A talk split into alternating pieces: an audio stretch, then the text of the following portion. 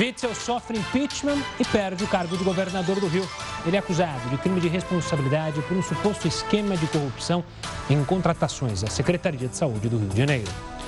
Leilão da SEDAI arrecada mais de 22 bilhões de reais. Queiroga anuncia entrega de 4 milhões de vacinas pelo COVAX. E ainda, exercícios em casa são armas para combater a Covid-19. Olá, uma boa noite. Seja muito bem-vindo ao Jornal da Record News. Lembrando que a gente está ao vivo também pelo YouTube e pelo Facebook da Record News. O ministro da Saúde, Marcelo Queiroga, disse que o Brasil deve fechar em breve um novo contrato de 100 milhões de doses da vacina da Pfizer.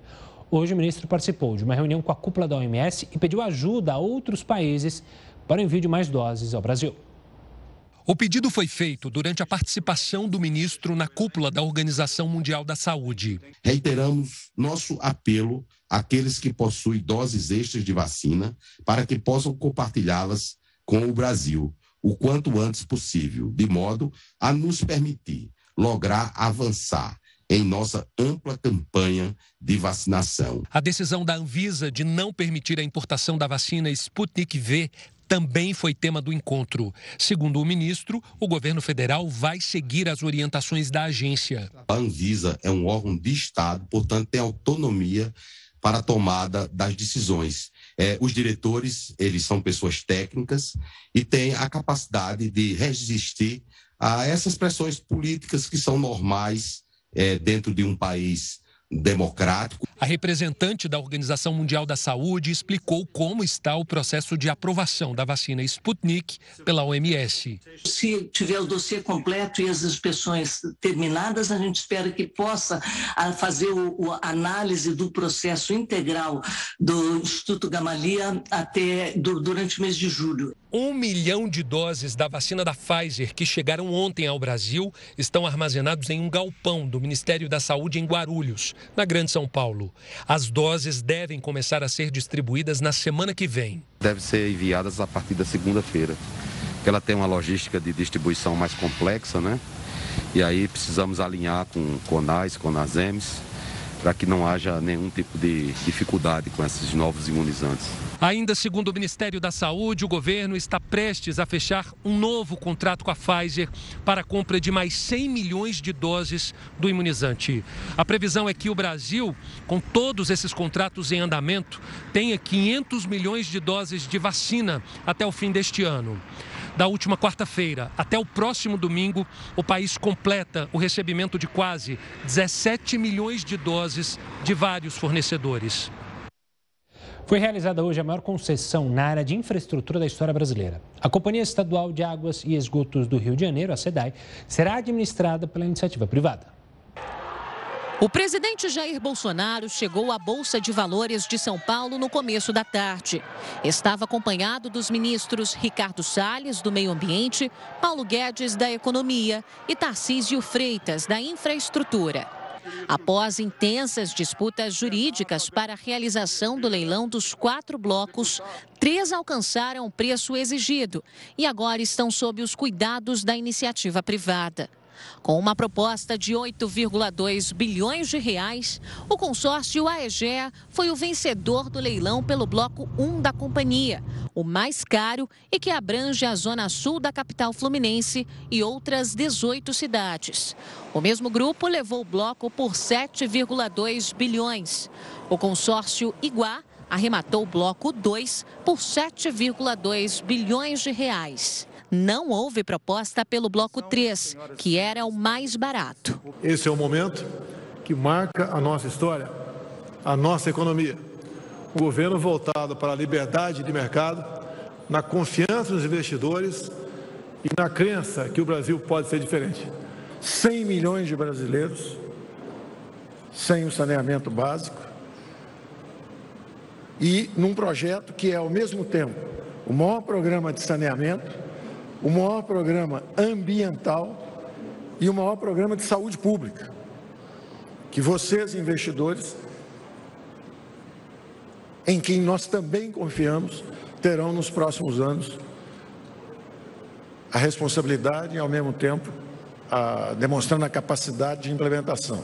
As empresas envolvidas assumem projetos ambiciosos. O contrato é de 35 anos para investir cerca de 30 bilhões de reais. Os compromissos, a despoluição da Baía de Guanabara e a obrigação de que até 2033 todos os municípios tenham coleta de esgoto em 90% das casas e abastecimento regular de água em 99% delas. Teremos reflexos positivos no turismo, gerando emprego, ampliando o número de, de visitantes e de opções de lazer em uma área que durante anos só aparecia no noticiário por conta da poluição. Antes do leilão, Jair Bolsonaro compareceu a um almoço a portas fechadas neste hotel de São Paulo com um grupo de 48 empresárias e executivas da indústria e dos serviços. Um dos assuntos, a diferença salarial entre homens e mulheres que ocupam o mesmo cargo. O tema compõe um projeto que prevê multa para as empresas que incorrem nesta prática. A comitiva do presidente voltou ao Distrito Federal no final da tarde. Olha só, o IGPM, Índice Geral de Preços do Mercado, é usado como base para calcular o reajuste dos contratos de aluguel. Ele acumulou alta de 32% nos últimos 12 meses. O resultado, acima das expectativas do mercado, pressionou as negociações entre locadores e locatários, que nem sempre chegam a um acordo. A lei de locações determina que o índice de reajuste deve ser definido entre o dono do imóvel, mas um projeto de lei do deputado federal Vinícius Carvalho proíbe que o aumento seja superior à inflação, medida pelo índice de preços ao consumidor, o IPCA. Para entender melhor essa matemática e o que, que, muda com esse projeto que tramita no Congresso Nacional, e também entender se é possível é, mudar, a gente vai conversar com o advogado imobiliário Luiz Fernando Andrade. Luiz, obrigado pela participação aqui conosco. Primeiro, para explicar para as pessoas, porque a gente se acostumou a justamente usar esse índice para aluguel, mas muitas vezes a gente não sabe, obviamente, por que, que foi determinado isso. Tem alguma explicação lógica para ser o IGPM justamente usado na hora dos contratos de aluguel? Boa noite, Gustavo. Boa noite a todos os telespectadores. É, realmente é a praxe do mercado a utilização do IGPM. A lei não dispõe a respeito uh, do índice a ser utilizado pelas partes. Ela diz que ela pode ser que esse índice pode ser livremente uh, estipulado no contrato normalmente, né? Então, é, quando houve a alta da inflação, vários índices foram sendo criados. E o IGPM acabou sendo aquele que, na época, foi o que melhor retratava a inflação e, por isso, desde então, ele acabou sendo utilizado como aquele para tratar da renovação do valor do aluguel nos contratos de locação. E Luiz, a gente tem milhões de pessoas assistindo a gente que, obviamente, é, são é, vivem de aluguel e enfrentam essa dificuldade agora na negociação. Existe algum meio termo? Como é que deve ser feita justamente uma negociação nesse momento, quando a gente vê justamente o índice do GPM subindo absurdamente e não há condições para diversas famílias para se adaptarem a esse índice na renovação contratual. Existe alguma maneira de negociar ou isso fica na mão mesmo é, do locatário e as pessoas são obrigadas a deixarem suas casas? É, num primeiro momento, é a conversa que prevalece. Né? O locatário é, deve entrar em contato com o locador quando o contrato foi feito diretamente com o locador, é, ou com a imobiliária quando foi feito através de uma imobiliária e pedir essa redução do, do, do, aumento do valor, né, um meio termo, ou que se aplique um outro índice, ou que se congele o aumento. É, e essa negociação é, deve ser iniciada. Claro, se não houver acordo, em última instância, essa questão pode ser levada ao judiciário. Em falar nisso, ah, já tem jurisprudência, já tem decisões de juízes estipulando é, para se seguir outro índice não o IGPM nos contratos?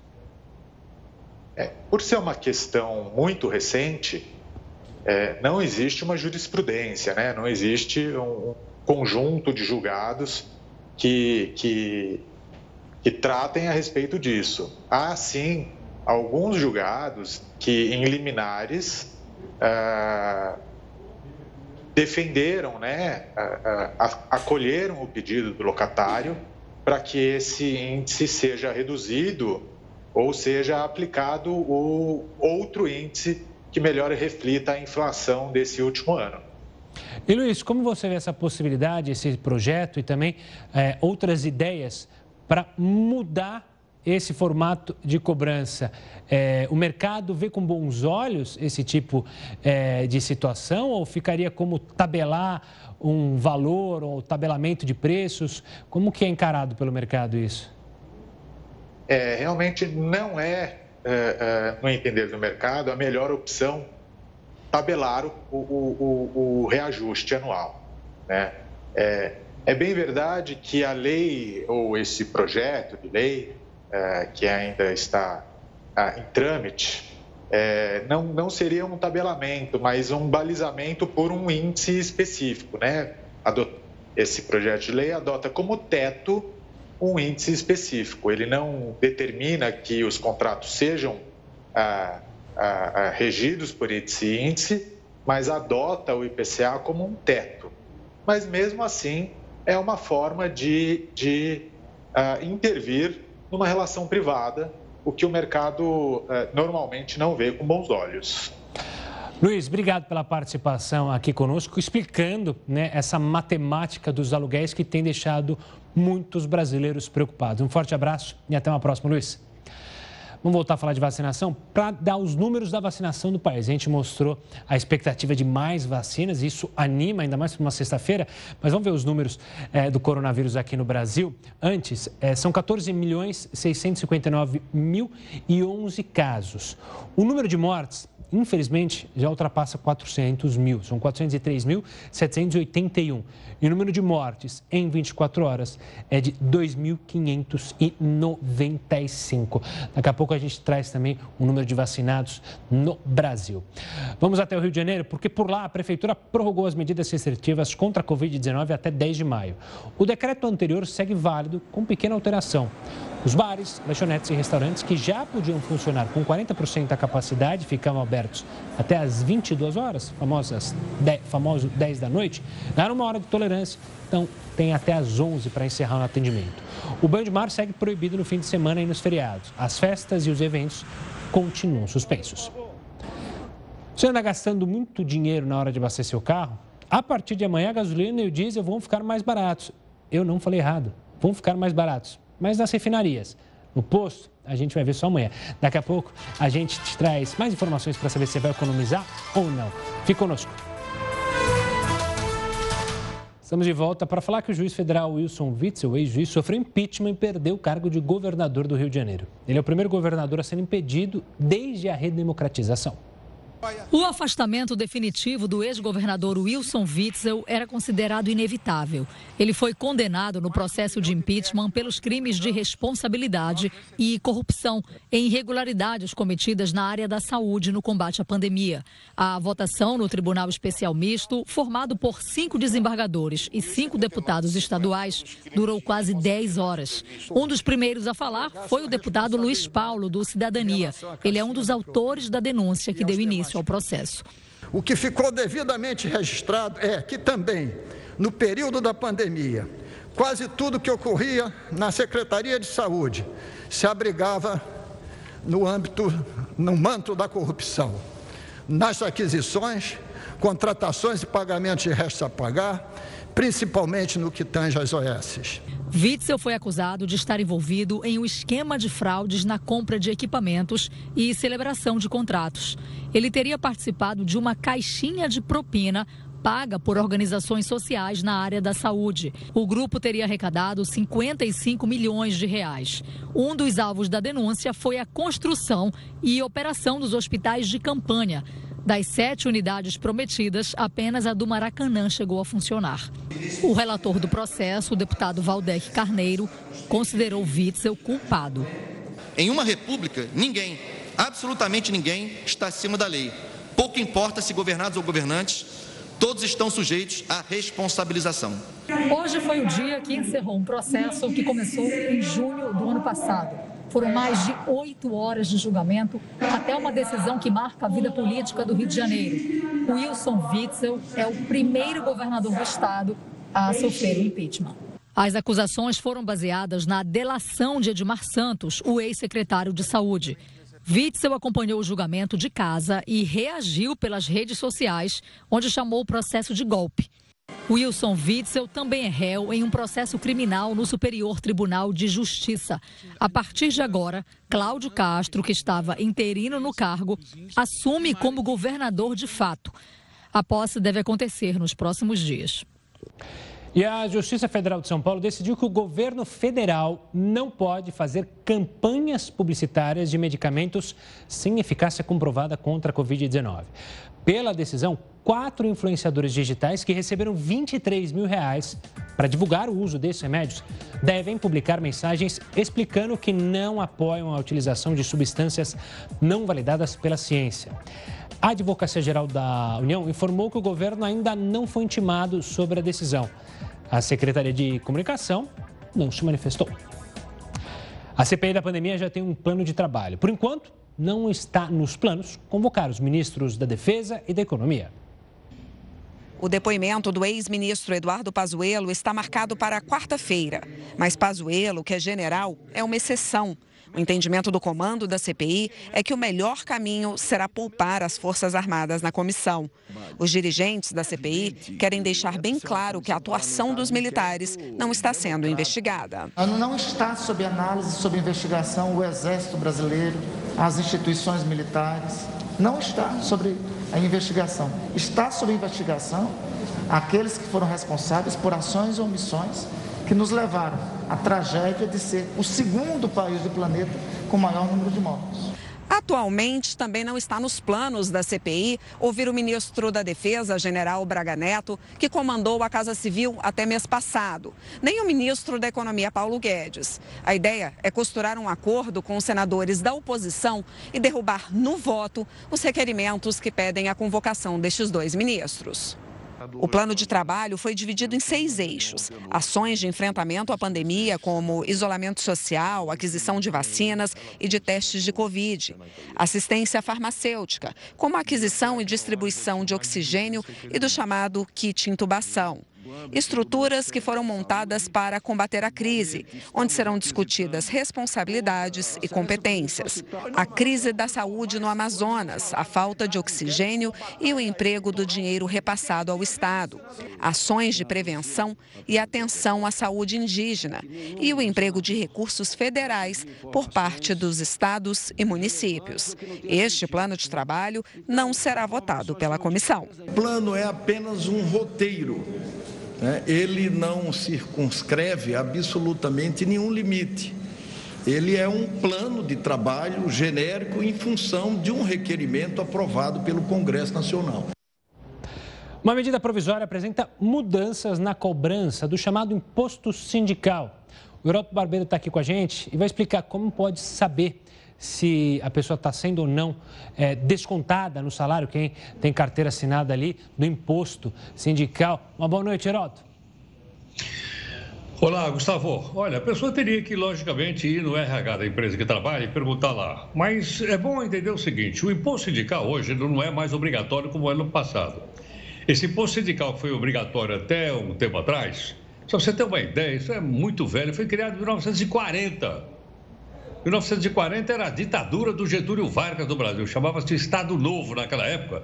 E o Vargas então começou a articular para que houvesse uma estrutura sindical no Brasil, na qual, logicamente, ele se apoiava também na época. Bom, de lá para cá começou a funcionar o seguinte: o, o, a, todo mundo era obrigado a pagar, por isso era, tinha o nome de imposto sindical. E quanto é que era o valor? Era um dia de trabalho. Descontava no mês de março, quando chegava em abril, descontava na folha de pagamento.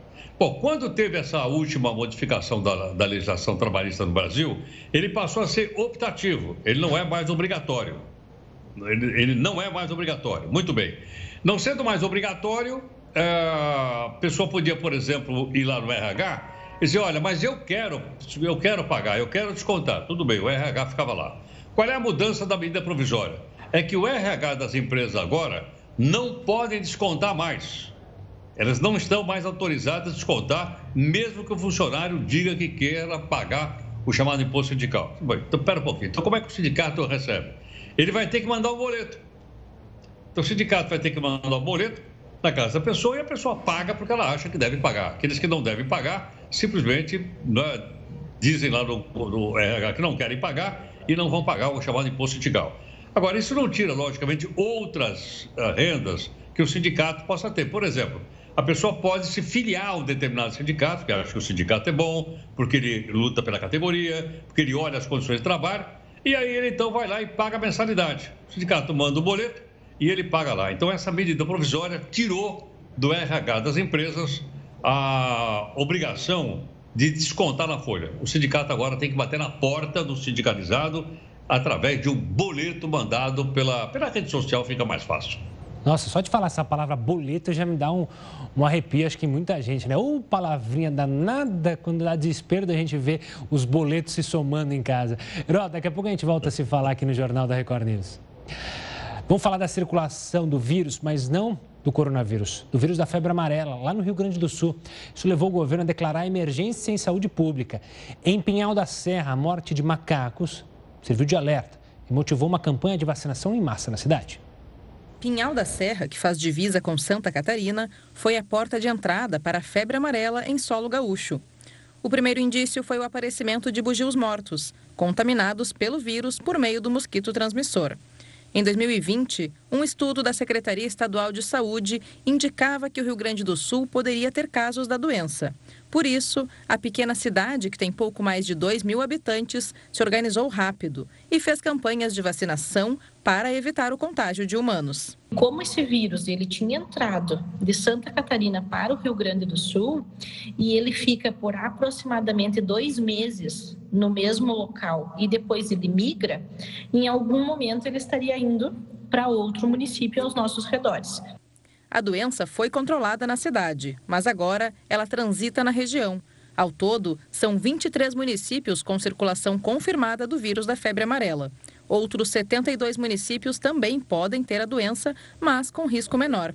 Foi por este motivo que o Estado declarou situação de emergência em saúde pública. Como ele é um vírus, ele não vai ser isolado. Ele vai ter é, sempre mais casos e sempre vai ser um número maior. Então, a probabilidade é que ele seja sempre um surto. E nunca vamos ter um caso. Entre julho de 2020 e abril deste ano, o Centro Estadual de Vigilância em Saúde registrou 266 casos de bugios mortos, o que é indício de contaminação pela febre amarela, já que os animais são vítimas da doença. Por isso, a imunização da população é muito importante. O calendário vacinal contra a doença prevê a primeira dose aos nove meses e um reforço aos quatro anos de idade. A partir dos cinco anos até os 59, a vacina é dose única. Além disso, a Vigilância em Saúde alerta que quem encontrar macacos mortos na região em que vive deve entrar em contato com as unidades de saúde dos municípios que os bugios não são os transmissores da febre amarela. Os bugios, eles servem como alerta para a comunidade, para o ser humano, é, e quem transmite para eles é o mosquito mas não é o mosquito aquele pernilongo da noite, é um mosquito silvestre e que, por sinal, ele costuma é, estar próximo das pessoas durante o dia.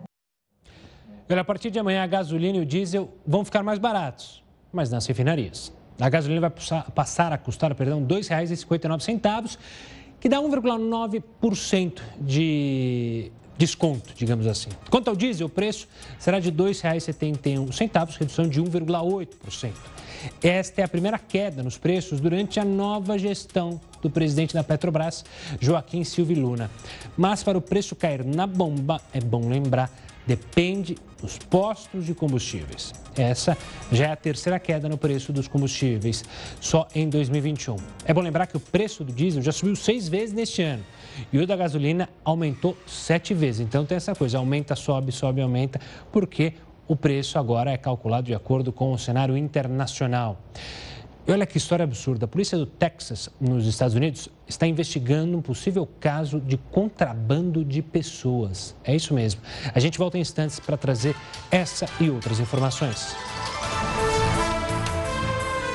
Estamos de volta para falar que a Pfizer pretende imunizar no segundo semestre os jovens de 12 a 15 anos lá na Europa. As companhias fizeram o pedido hoje às autoridades de saúde. O objetivo é vacinar os estudantes a partir de julho, meses antes do início do ano letivo, que na Europa começa no segundo trimestre. Recentemente, as empresas afirmaram que os testes clínicos para faixa etária apresentaram 100% de eficácia. Mais uma boa notícia relacionada às vacinas. Em contrapartida, olha só, pesquisadores da Faculdade de Medicina da USP aqui de São Paulo e do Instituto Adolf Lutz identificaram que crianças estão desenvolvendo uma forma atípica da Covid-19. Essa nova síndrome causa inflamação em diversos órgãos. Para explicar do que se trata essa síndrome, nós convidamos Amaro Antunes Duarte Neto, que é professor da Faculdade de Medicina da USP e um dos autores do estudo.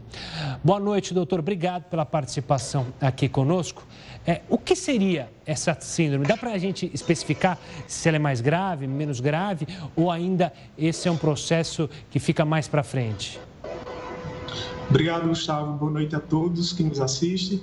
Gustavo, essa síndrome, é, a Covid-19 em criança, em geral, é uma doença muito leve, é pouco sintomática, mas um número muito pequeno de crianças pode desenvolver essa síndrome, que é a síndrome inflamatória sistêmica da Covid, né? Assim, é, o vírus ele se dissemina nessa síndrome para vários órgãos através de células é, dos vasos sanguíneos, as células endoteliais, e a criança ela pode desenvolver é, um quadro grave relacionado em alguns órgãos que não necessariamente são os pulmões ou o sistema respiratório.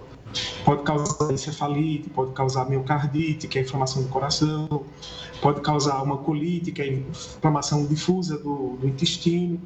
E esses casos são, em geral, os casos mais graves em crianças. Então, a gente fez esse estudo aqui na, na no departamento de patologia da, da Faculdade de Medicina, que foram os casos que vieram a óbito, a gente fez autópsia pelo método minimamente invasivo, né, que é um projeto liderado pelo professor Saldiva e a professora Marisa Dudikoff, e a gente fez, é, a gente conseguiu detectar o vírus nesses órgãos, na, nas células endoteliais da corrente sanguínea, é, por meio de imunistoquímica que foi realizado no LUTS, é, em microscopia eletrônica, a professora Elia Caldini, e, e, demonstra que o vírus ele atua diretamente nessas células, causando essas alterações e fazendo com que essas células elas liberem é, mediadores inflamatórios que causam essa inflamação nesses órgãos, nesses casos mais graves de Covid em criança, né?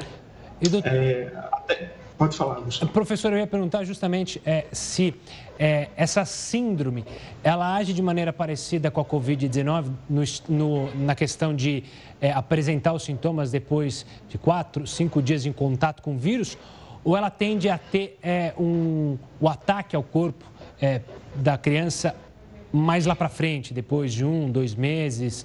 É, vocês conseguem identificar isso já? Não tanto, assim, não tanto um, dois meses, mas é, alguns dias depois do início do contato, até algumas semanas, né?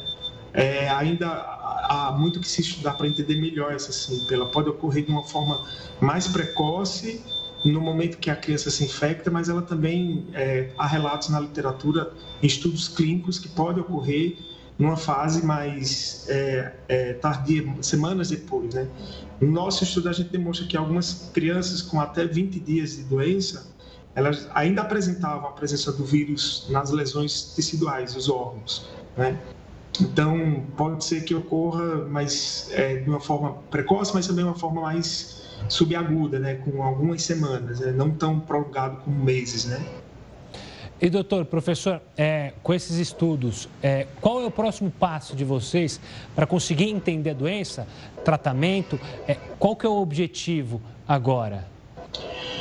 É, o, o, nosso estudo é um estudo de patogênese, né, de entender a, a, a lesão que ocorre nos órgãos, as lesões e, a, e como que quais são os, os compartimentos celulares que são mais afetados e, e esse tipo de estudo de patogênese que a que nós patologistas conseguimos realizar, a gente consegue orientar e fornecer substrato para grupos que estudam terapêutica, é, desenharem é, medicamentos, estudos com medicamentos para tentar tratar esse tipo de patologia, de doença, né?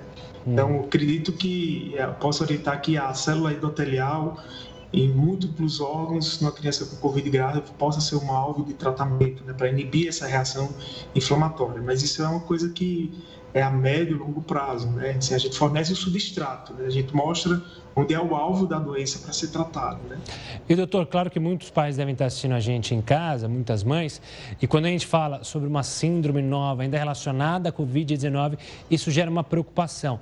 Mas, de qualquer forma, é, eu não tenho certeza se o senhor mencionou durante a nossa conversa, mas são casos bem raros ou, ou quando acontecem, né? Isso.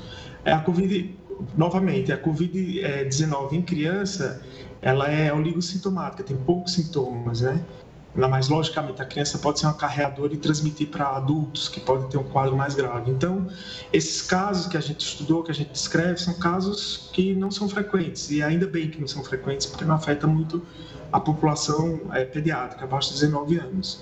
Então, a nossa indicação é que a criança com a suspeita de Covid ela seja mais rapidamente tri, triada para confirmar o, a infecção pela, pelo SARS-CoV-2 e manter as, as medidas preventivas para diminuir a chance de infecção de outros indivíduos, né? Então acho que manter as precauções de, de infecção acho que é o, o principal e tentar diagnosticar o mais rápido possível a criança que possa ter um quadro como esse, né? Claro. Professor, obrigado pela participação aqui no Jornal da Record News. Também parabéns pelo trabalho, graças a vocês, cientistas e a ciência e a medicina, que a gente segue nessa luta, nessa batalha e vencendo pouco a pouco. Forte abraço e até a próxima. Vamos até a Europa, porque a zona do euro fechou o segundo trimestre seguido em recessão. O prejuízo deixado pela onda da Covid-19, que ainda afeta a Europa, foi confirmado pela agência de estatísticas Eurostat. O resultado da economia na zona do euro no verão passado animou os especialistas. Mas, em decorrência da alta de casos de Covid no continente, o último trimestre de 2020 e o primeiro deste ano foram de resultados negativos. Para se ter uma ideia, a Itália registrou baixa de 0,4%. A Espanha reportou queda de 0,5% e a maior economia do bloco, a Alemanha, encolheu 1,7%. O governo português anunciou hoje uma queda de 5,4% do PIB nesse primeiro trimestre. As restrições impostas por vários países aqui da Europa são apontadas como as causas dos prejuízos econômicos. Especialistas acreditam que o avanço da vacinação, o fim do confinamento e a chegada do verão europeu possam impulsionar a recuperação da zona do euro. A União Europeia já anunciou o maior pacote de ajuda econômica da história, com valor equivalente a mais de 11 trilhões de reais. Surgiram nos últimos dias vários relatos de brasileiros que conseguiram se vacinar contra o coronavírus nos Estados Unidos. Existem algumas maneiras pelas quais isso de fato é possível. Uma delas é manter casa no país, um imóvel, mesmo que de veraneio, mas também aos turistas é, de férias que conseguiram se imunizar com doses que acabam sobrando em postos de vacinação e não podem ser reaproveitadas no dia seguinte. Pessoas que entram na chamada fila da xepa.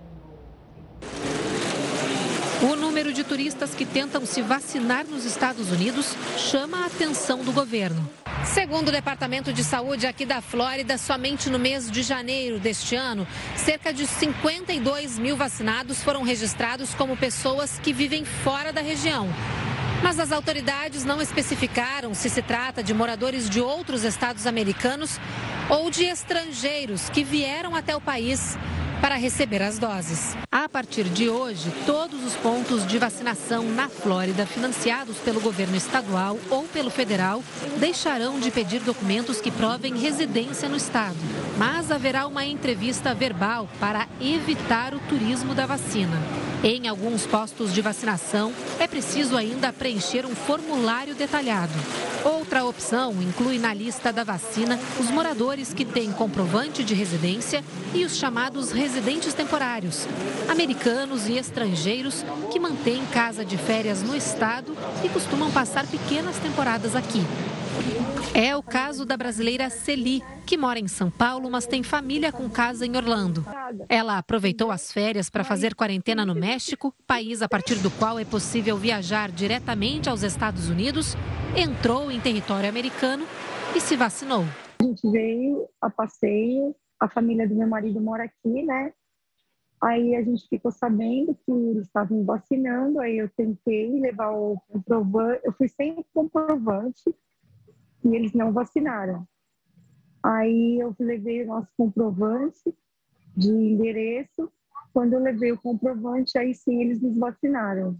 Mas, segundo este advogado de imigração, muitos turistas têm conseguido se imunizar nas chamadas filas da Xepa. Muitos dos postos, eles descongelam uma quantidade grande de vacinas e no final do dia, por exemplo, tem vacinas que vão se perder, porque você não pode recongelar aquele, aquele uh, lote, né? aquele, aquele volume de vacinas. Vale frisar que existem, existem regras e que não é garantia de vacinação apenas entrar ou estar em solo uh, americano, principalmente aqui no estado da Flórida. E o Senado aprovou um projeto de lei que permite a quebra temporária de patentes de vacinas contra a Covid-19. Mas o Heroto vai falar com a gente o que as indústrias farmacêuticas pensam sobre isso. Olha, acho que não dá para publicar o que eles estão pensando, viu, Gustavo? Sinceramente, eles devem estar pé da vida com essa história. Porque, logicamente, a patente garante né, uma remuneração para o laboratório. O laboratório diz: oh, a gente investiu bilhão e a maneira da gente pegar esse dinheiro de volta é através da patente mas saiu do Senado e hoje está na Câmara dos Deputados. Provavelmente vai ser aprovado também na Câmara. Agora, um detalhe que eu queria contar para o pessoal aqui é o seguinte: se isso acontecer, não é a primeira vez que acontece no Brasil. Sabe que no governo do Fernando Henrique Cardoso, o ministro da Saúde era o seu José Serra. Olha que interessante. Ele era economista e era ministro da Saúde. Então você vê que o ministro da Saúde não precisa ser exatamente um médico, pode ser um, pode ser um economista como Mário Serra. E eles conseguiram quebrar a patente de um medicamento para tratamento da AIDS. Pertencia a um laboratório chamado Roche, que é um laboratório europeu. E é, quebraram a patente, foi a primeira vez que isso aconteceu.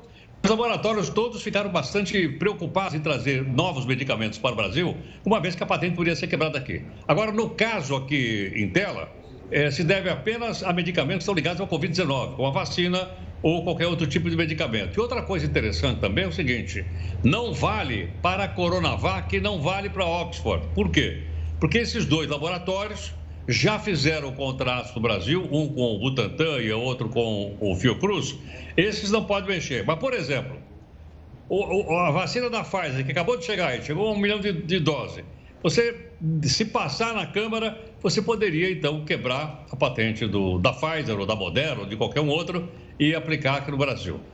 O governo americano não gosta disso, porque eles dizem que isso é propriedade intelectual.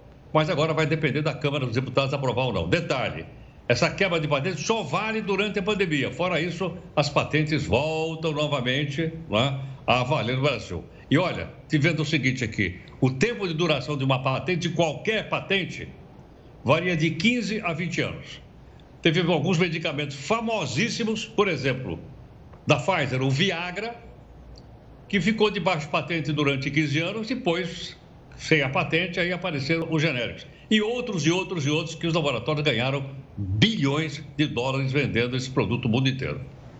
É, o, o, interessante também nesse caso, né, que muitos especialistas alertam, é que quebrar patente não significa que vai ter mais vacina rapidamente, porque por mais que você quebre a patente, você precisa ter tecnologia e laboratório para fazer essas vacinas. O que o Brasil hoje, por exemplo, não possui. Então, essa quebra de patente é, talvez não ajudasse em nada no curto prazo, né, Heroto? A gente volta a se falar daqui a pouquinho aqui no Jornal da Record News. Olha, a polícia de Houston, no estado americano do Texas, está investigando um possível caso de contrabando de pessoas. Por incrível que pareça. Pois é, o departamento de polícia recebeu uma denúncia ontem sobre um possível sequestro. Hoje, a polícia invadiu a residência denunciada e encontrou cerca de 90 pessoas, todas amontoadas. Dessas, apenas cinco eram mulheres. Eles relataram que não comiam já há algum tempo e alguns ainda apresentavam sintomas do coronavírus, como febre e perda do paladar. Fazer exercícios em casa virou hábito durante a pandemia. A gente vai mostrar Detalhes sobre esse hábito ótimo, mas é no próximo bloco. Estamos de volta para falar do Ministério da Saúde, que confirmou hoje o recebimento de quase 7 milhões de doses de vacinas contra a Covid-19 e anunciou que mais 4 milhões chegarão no fim de semana. Olha que notícia boa.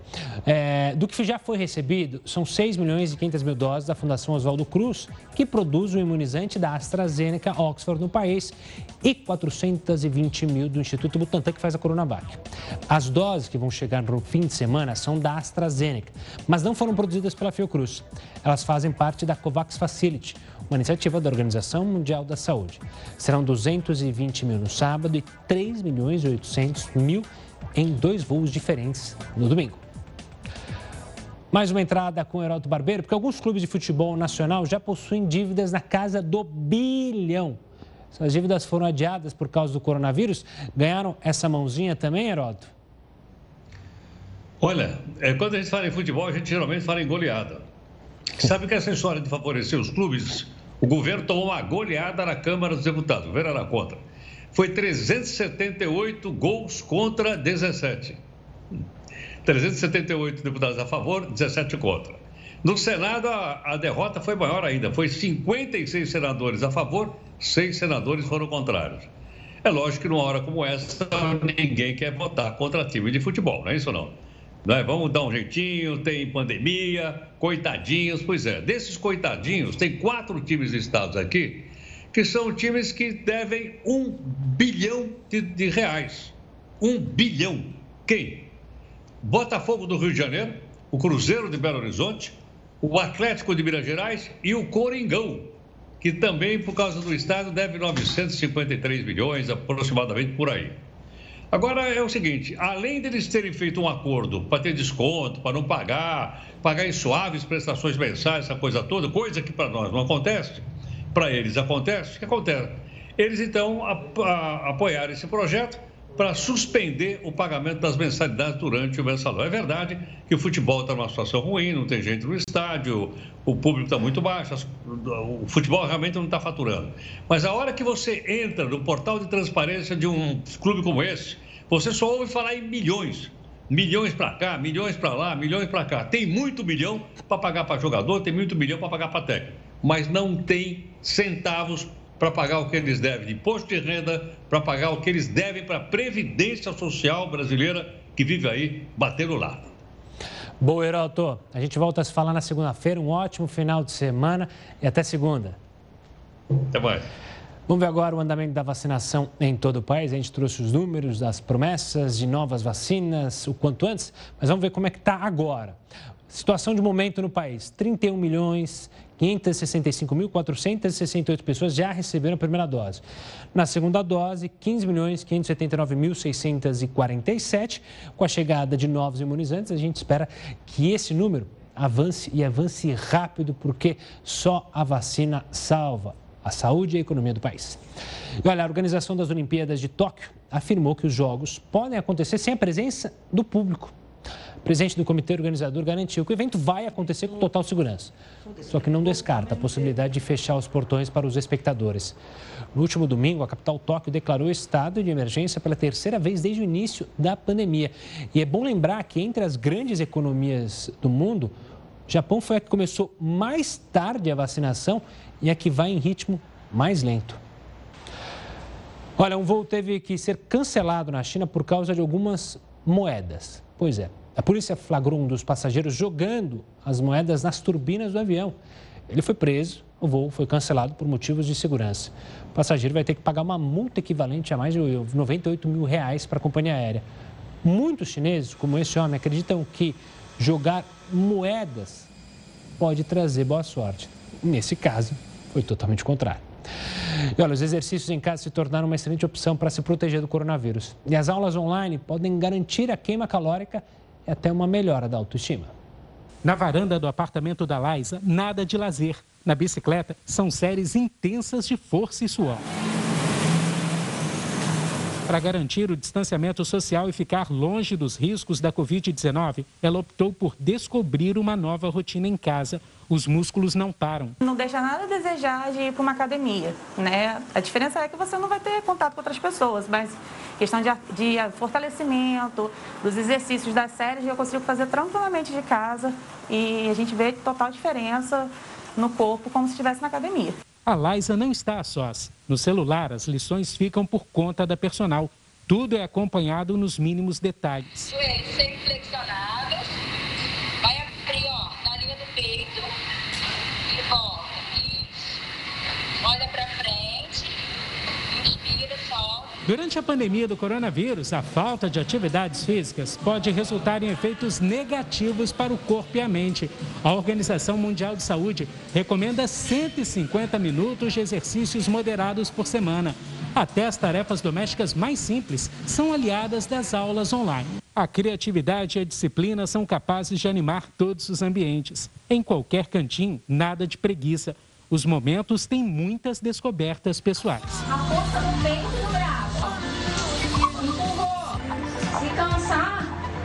não tem problema. Tem a questão da melhora da atividade física com relação à questão da respiração cardiopulmonar do aluno, aceleração do metabolismo também. E em casa a gente faz muitos exercícios soltos, funcionais, que faz com que diminua o percentual de gordura também. E isso é muito procurado aqui nas academias, inclusive. Para a Liza, cada dia de superação, acompanhada de muita beleza e autoestima. E o fôlego é de sobra, nunca parece acabar. Sai do comodismo também de ficar muitas das vezes sentado no sofá. Então, e assim, e isso vai refletindo durante o dia. Eu tenho disposição para o dia inteiro, consigo trabalhar melhor, render mais, é, é muito bom.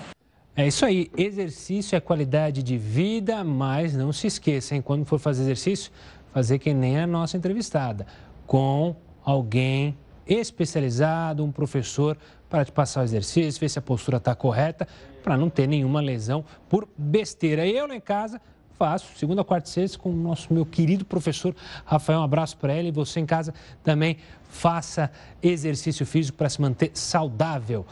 Bom, o Jornal da Record News dessa sexta vai ficando por aqui. Eu desejo um ótimo final de semana para vocês e que continuem bem informados aqui no News das 10 com a Manuela Caiado. Uma ótima noite. Tchau, tchau.